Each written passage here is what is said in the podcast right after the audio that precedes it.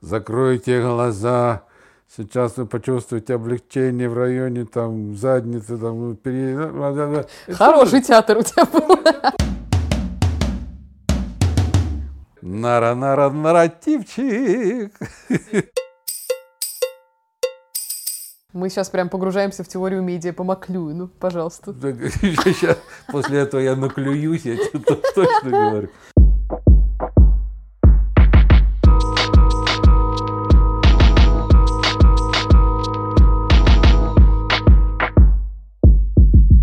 Всем привет! Это подкаст «Ну, пап» и я, его ведущая Ира Сергеева. И нас двое, методично отгрызающий ухо очередной мягкой игрушки наш продюсер Чих Гизмо, и я, бедный несчастный соведущий Леонид Сергеев. Группа риска. Группа риска, надо сказать, сидит в пижамных штанах и в ус не дует, что сказать. Карантин месяц второй пошел. Самое интересное, что если к слову риска добавить не риска, то это самое будет описание твоего портрета. Группа не риска сидит в пижамных штанах и в ус тоже не дует. Походу, это у нас семейное.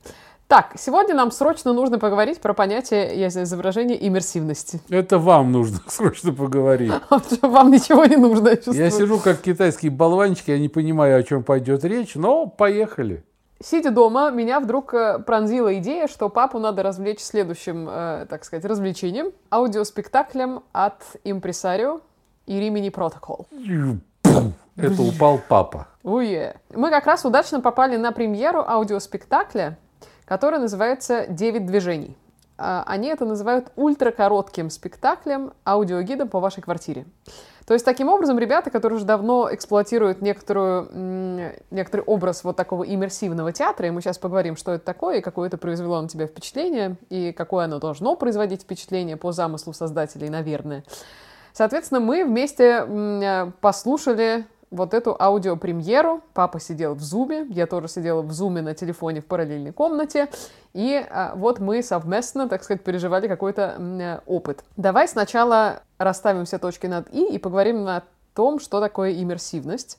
Вообще-то эта штука происходит от английского слова immersive, что означает создающий эффект присутствия или Вон погружения. оно как! Ух ты! Да. Соответственно, если мы пойдем и посмотрим на какие-то формулировки, которые возникают вокруг слова иммерсивность, оно уже довольно хитрое. То есть я для себя эм, чаще всего определяю эту штуку как какой-то опыт, где ты являешься героем или частью истории, которая разворачивается вокруг тебя. Вот это довольно важно. То есть ты не пассивно сидишь, например, не знаю, в какой-нибудь ложе Бенуара в театре, да, и наблюдаешь за действием.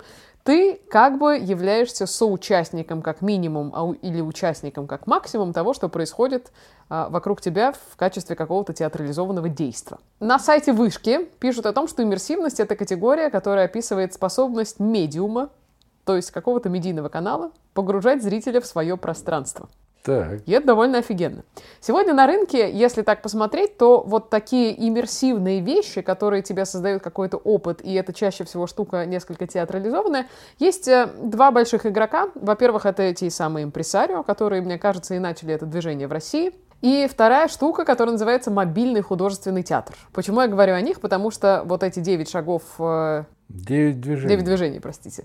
Это была как раз совместная штука мобильного художественного театра и импресарио. Значит, давай с тобой сначала обсудим, что ты услышал и какие девять шагов ты сделал за семь минут, которые длится спектакль. Ну, во-первых, я должен сказать, что я не против иммерсивности Как таковой. как таковой. Так. Она даже мне где-то нравится, интересно. Я в молодости, когда учился в университете, попал на сеанс гипноза одного гипнотизера. Вот там была иммерсивность охренительная совершенно. Он на сцене стоял, весь потный, и говорил там, поднимите левую руку. И все бараны иммерсивно, иммерсивно поднимали левую руку. Потом он там ходил по рядам, и когда он приблизился ко мне, я сидел с краю, я увидел, знаешь, такие молящие глаза. Там надо было, он подносил какую-то тряпку к носу желающим и нежелающим, и должно было пахнуть какими-то духами. И молящие глаза я увидел, и он мне прошептал, типа там, одеколон. И я просто пожалев эту иммерсивность, я сказал, одеколон пахнет, а». Вот. То есть, ну, мы все не лишены, так сказать, ощущения иммерсивности. Я вот ты сейчас рассказывал про иммерсивность. Такое слово хорошее, блин. Я уже забыл, что это значит по-русски, но буду говорить по-английски. А вот э, в истории нашей страны, нашего общества и нашей с мамой, тебя еще не было тогда практически, э, Кашпировский, Чумак, там все вот эти вот иммерсивисты, которые тоже с экрана телевизора говорили, mm-hmm. закройте глаза, Сейчас вы почувствуете облегчение в районе там задницы, там пере... Хороший тоже, театр у тебя. Тоже, это тоже театр, да, такое внушение, и ты, и ты играешь, ты подчиняешься, там положите левую руку на затылок, а правую прислоните к колбу, и идиоты, миллионы идиотов это делали, катались по полу. Ну, ну, ну я не знаю. Тебе приходит образ вот этих всех людей, которые заставляли э, сотни советских зрителей что-то делать, потому что спектакль «Девять движений» начинался с того, что тебе говорят «закройте глаза», там, и каждый раз менялось твое движение, твоя поза, и тебя Мы заставляли... им давали приказы, встаньте, да. да, возьмите свой ноутбук, идите к двери, откройте дверь, вернитесь назад, прислонитесь к стенке.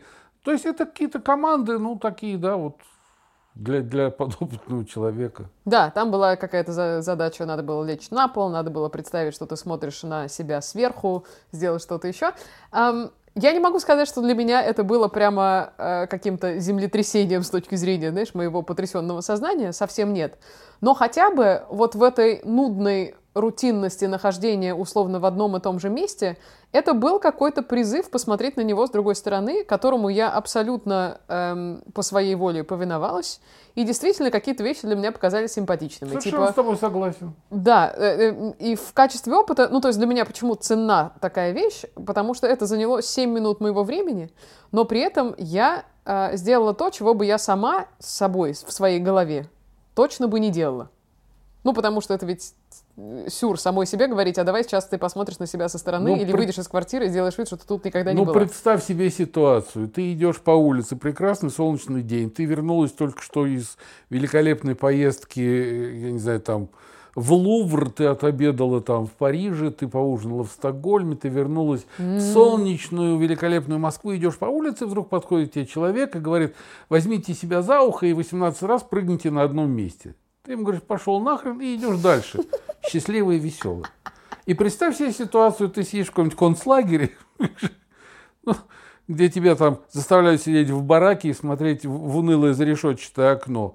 И на 584 день к тебе подходит человек и говорит, слушай, давай возьмем себя за ухо и попрыгаем 18 раз на месте. И ты говоришь, родненький, где же ты вчера был раньше? Давай хоть 100, да хоть что-нибудь. Все надо рассматривать сообразно обстоятельствам, все надо рассматривать, исходя из того, в какой момент все это происходит. Да, я согласен, что то, что мобильный художественный театр пытается выдать, наверное, сейчас как за великое изобретение человечества швейцарского, это, в принципе, давно уже известно. Это называется сеансы э, сеансы релаксации. Это называется сеансы релаксации. Это было очень смешно, когда ты вслед за этим спектаклем пошел, нажал в Яндексе, значит, в поисковик вбил сеансы релаксации, э, выплыл первый видос на YouTube с какой-то бабкой, которая говорила, а теперь, мои дорогие, вы должны почувствовать себя легким, как перышко. И это реально да. было похоже абсолютно на то, что мы И послушали. музыка такая же. Мне это сразу напомнило, мне это сразу напомнило Э, в 50-е годы, когда там а сейчас начинаем сеанс утренней зарядки. Там пианино играет и говорит, встаньте, поставьте ноги на ширину плеч. Бодрый дикторский голос. Страна заслушивалась этим. Это такой кайф, оказывается, это такой лом. Да, это воздействие такое на человека, особенно а сейчас на человека, мечущегося в замкнутом пространстве. Я потом послушал обсуждения, там молодые люди, которые, ну, может быть, люди не очень умеют себя занять, может быть, они, им нужно внешние какие-то проявления, чтобы почувствовать себя полноценным человеком. Внешние связи нужны какие-то. Они говорили, да, вы знаете, вы знаете, когда я лег на пол и увидел стул снизу, я, я даже выписал эту фразу. Пипец. Да, и я подумал, господи, лег на пол, увидел стул. Все, все козявки, которые прилеплены к этому стулу снизу, и вот я их увидел. Это же потрясение, это же открытие, это же новый мир открылся. И потом, когда артист, который озвучивал это все, стал рассказывать, что ну, первое задание там закрыть глаза и вознестись через крышу на, на небо и увидеть город и тебя со стороны, это один в один задание для студентов там, театрального училища, театрального института на воображение. Так что э, человек из Швейцарии, э, он же четко рассказал в послесловии, что какая-то радиостанция дала мне задание написать в формате 7 минут – вот эти вот релаксирующие моменты, я избрал 9 э, таких заданий, там, отжаться от стенки, открыть дверь на клетку, зайти назад, как в новую квартиру. Это должно быть, знаешь, вот как вот бисер, так вот, вот он, он так вот раскинут между золотом и жемчугами. Вот это должно быть каждый день такие должны быть миллионы. И человек должен сам, сам все это придумывать. И по-новому смотреть на обычные вещи. Ну, я не знаю, это если мы сначала пьем водку, потом закусываем, а давай-ка мы сначала закусим, а потом выпьем водки. Новые ощущения? Конечно, новые. Но не надо к этому относиться, блин, как к мировой премьере. Не надо связываться и спрашивать человека, пытать швейцарский человек испытал неловкость, когда его пытали. Как вы пришли к этой мысли? А, какие глубокие мысли. А, ничего там нет глубокого, ничего там нет такого нового, передового. Да, это интересно. Да, это и иммерсивно. Как найти грань между всепоглощающим скептицизмом, который как будто тебе не дает до конца кайфануть даже от каких-то малых вещей, которые могли бы тебя немножко, не знаю, там, растрясти в хорошем смысле, да, каком-то ментальном. Вот это одна такая грань, да, а вторая грань, как будто бы экстремум на другой стороне, когда ты во всей даже удивительной хрени пытаешься найти удивительные моменты счастья, и ты радуешься условно от всего, что тебе презентуют как какой-то большой проект. Вот где ты, во-первых, на этой, да, э, на этой прямой, э, и как ты думаешь, неплохо ли вообще кайфовать от малого, которое происходит сейчас, даже в виде таких малых вещей, как какие-то микроспектакли, какие-то новые вещи, которые ты испытываешь? Я понял, это хороший вопрос, и э, такая хорошая обрисовка у тебя получилась. Молодец. Раз в году могем, конечно. Сказала малюточка Базов. Я хотел бы, я не могу сказать, где я нахожусь на этой прямой, я хотел бы быть посередине. Это такое вполне разумное желание, такое золотое сечение, чтобы достаточно трезво, реально и эмоционально оценивать и правый край, и левый край, угу. скажем так. Я когда-то вот говорил об этом, поймался на мысли, что я вспомнил такую историю давнишнюю. Я как-то попал в театр э, не иммерсивный, а обычный, театр на Малой Бронной. Там что-то по Брониславу Нушичу ставили, и я шел э, с таким, ну, предубеждением, честно скажу, потому что, ну, я не очень так Бронислава Нушича ценил, э, вот, как великого драматурга. Ну, какой-то такой легкий типа водевильчика, что-то. И ты знаешь, я с, вот с таким чувством начал смотреть спектакль. И я тебе рассказываю свои ощущения совершенно искренне я где-то к середине первого действия вдруг забыл, куда я пришел, с каким скептицизмом я пришел. Я вдруг получать стал такой кайф от того, как играли, во-первых, эти прекрасные люди на сцене, как они вот... Я понимал, что это игра, но я не мог ничего, скажем так, внутренне возразить и опустить на землю вот свое уже такое состояние некого, некого возвышения. Потому что мне понравилось, понравились условия этой игры. Я включился в нее, я смотрел как завороженный. Мне было похрен, участвуя я в этом, не участвуя. Я воспринимал, я, я ну, как нектар пил. И я вышел в таком прекрасном расположении духа. Честно тебе скажу, я пришел домой, я нашел Бронислава Нушича, там стал перечитывать опять это. Потом меня убило то, что я стал читать, потому что когда мы читаем, мы представляем сами. Угу. То есть мы режиссируем это, мы своих актеров выбираем, если мы не видели этого. Но когда мы уже увидели слепой несчастнее глухого, мы уже представляем по картинке, которую мы видели. И нам э, легче так воспринимать уже такой литературный текст все время восхищаться э, тем, что даже не очень достойно восхищения, это глупо. Все время отрицать даже то, что достойно восхищения, тоже глупо. Ну, вот надо искать какую-то середину золотую, еще раз говорю. попытаться. Это не значит, что все, что не происходит, все в штыки. Но Константин Эдуардович Циолковский говорил, что если человек что-то не понимает, человеческий разум что-то не понимает, он сразу начинает это отрицать. С тобой такого не происходит? А, вот ты э, ну, узнаешь о каких-то вещах, которые с тобой не происходили, потому что это с тобой не происходило, или там у тебя никогда не было чего-нибудь типа, не знаю, инстаграмов или VR или чего-то еще. Первая твоя реакция — это хрень. Ну, первая, защита, первая защитная реакция человека всегда тихо-тихо-тихо-тихо, ну-ка давай-ка разберемся. Не так, что вот ты прибегаешь с горящими глазами, папа, мы будем сейчас смотреть и иммерсивный спектакль, это так круто, вот это так круто. Когда я работал в журналистике, и ко мне э, пришел однажды корреспондент, мой подчиненный, и сказал, я принес гениальный репортаж. Я ему сразу сказал, выйди за дверь. Войди как положено. И через 15 минут, не раньше, там, покури, покушай, сходи. Через 15 минут приди ко мне и покажи мне этот репортаж. И я тебе уверяю, что репортаж не очень хороший, мягко говоря. Так оно и произошло. Потому что когда Суров. человек приходит, нет, когда человек сразу приходит говорит, я, на, моих, на моей памяти есть тоже там первый кубок Райкина э, в 90-е годы случился в Риге, я попал в члены жюри совершенно случайно, и вышел один человек, сейчас очень такое медийное лицо, я всегда ржу, когда его вижу. Он вышел на сцену и сказал, сегодня ночью я написал гениальные стихи. Я сразу встал и сказал, ой, извините, давайте антракт. Потому что когда человек выходит и говорит, я написал гениальные стихи, это значит, что он написал плох, плохие стихи. Как оно и оказалось. Окей, ты когда говорил про свои ощущения от театральной постановки, которая тебе понравилась, ты сказал фразу, что значит, потом ты стал читать, ты, не кайфанул, потому что уже было какое-то умозрительное да, ощущение, потому что что-то уже увидел, тебе что-то показали. Литературный текст меня не вдохновил. Ага, но ты сказал фразу «мы начинаем представлять то, что увидели».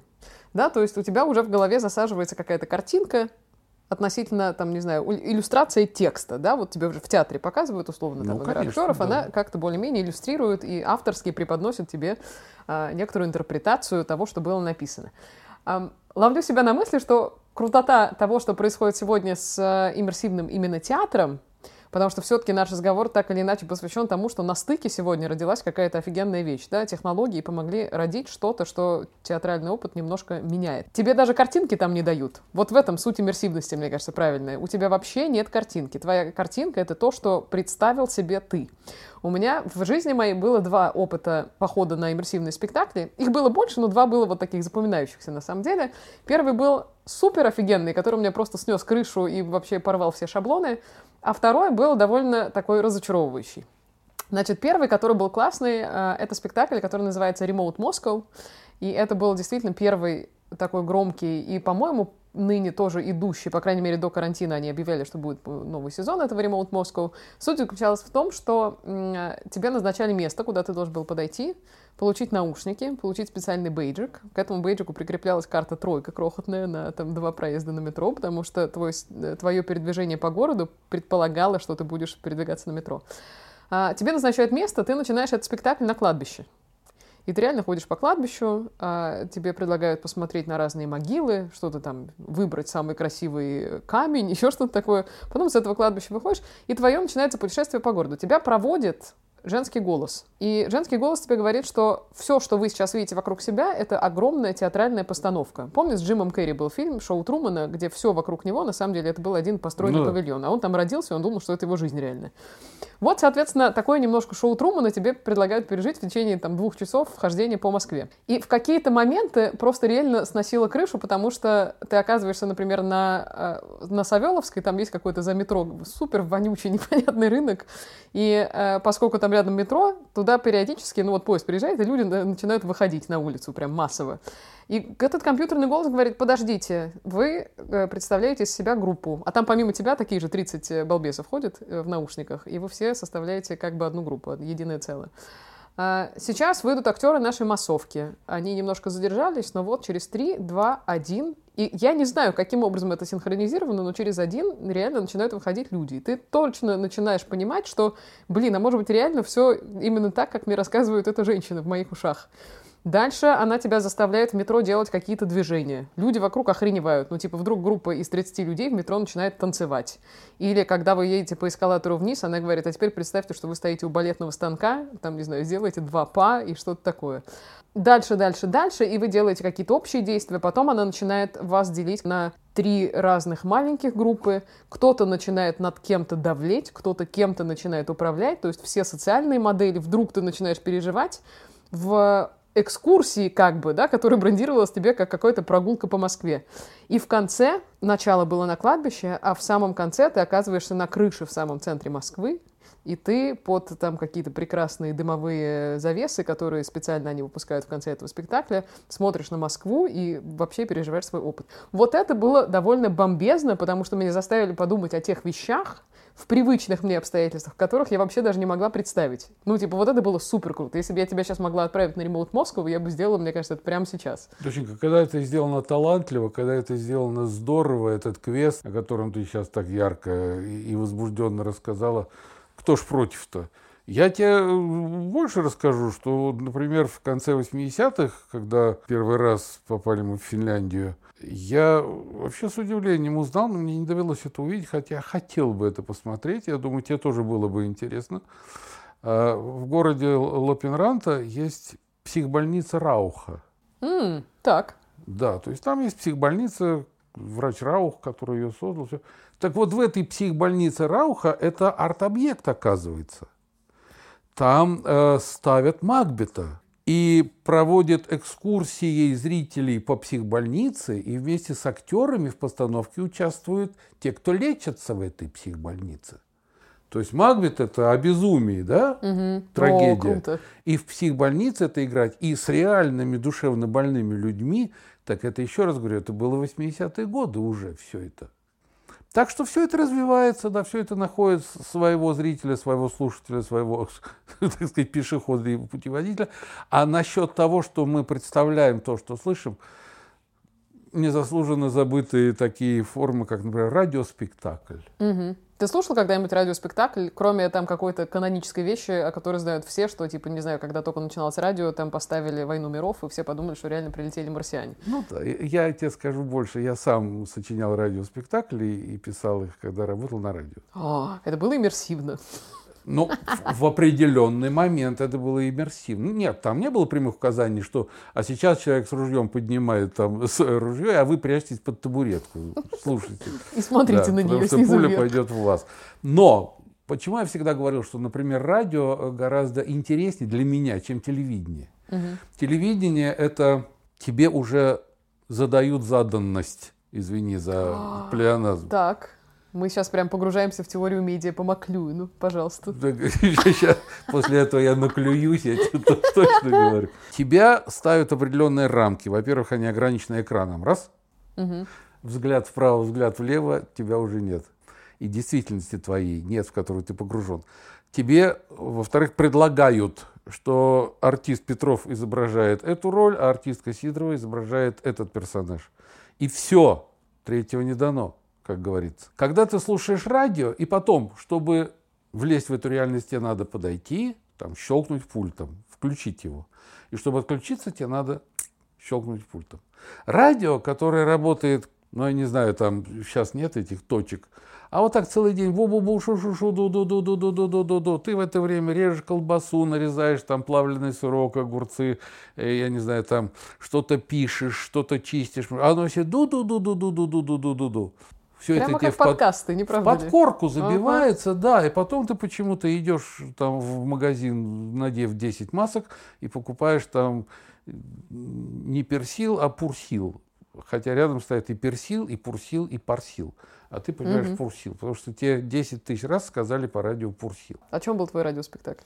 А, о, это были такие викторины, то есть мы вели э, людей через какие-то, ну, какие-то два персонажа, двое ведущих, Угу. И вот они попадали в какие-то ситуации, из которых надо было найти выход, и этот выход предлагалось найти э, слушателям. Mm. Или сейчас же их, ну, в общем, их ставили, это был такой многослойный э, вариант, с Леонидом Давыдовичем Азархом, Царством Небесным, это делали. Это было очень страшно интересно, очень упоительно. То есть слушатели вами как бы управляли или что происходило? Мы предлагали варианты слушателям, ага.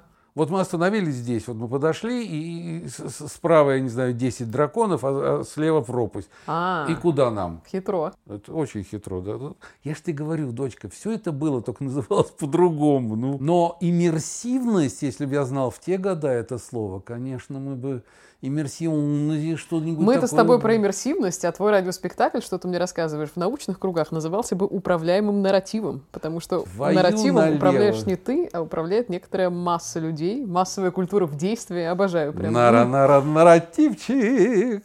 Все дела. Круто, круто. Этот формат незаслуженно забыт, на самом деле. Помнишь какие-то э, там махровые двухтысячные, видимо, годы? эм, была реклама Big Bon. Как это зараза? Махровые двухтысячные. Какие махровые? Не очень знаю, что означает в этом случае слово махровые, но как бы мне понравилось.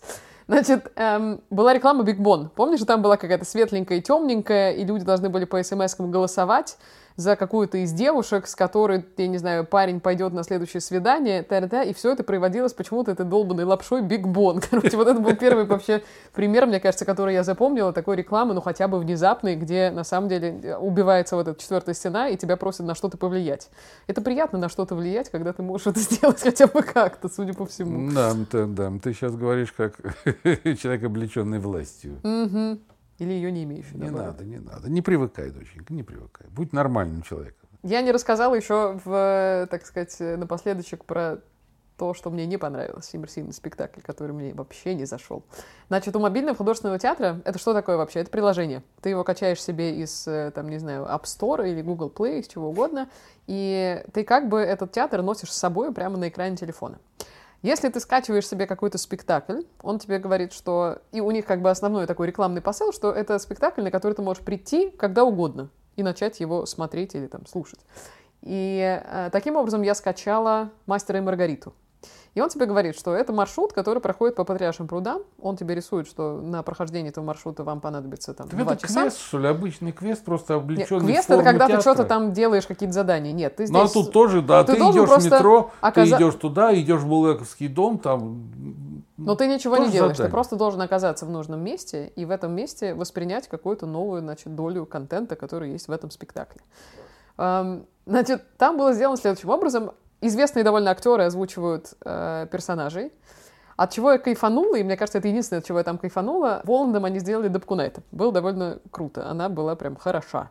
Но, к сожалению, как довольно странно, и это был какой-то сюр на самом деле, они переложили это на наше время, и, например, там была история, что Волан со свитой попадает вдруг в передачу «Пусть говорят», и там Малахов вдруг оказывается. И О, тут я Господи. вообще думаю, твою же деревню, так сказать, что происходит.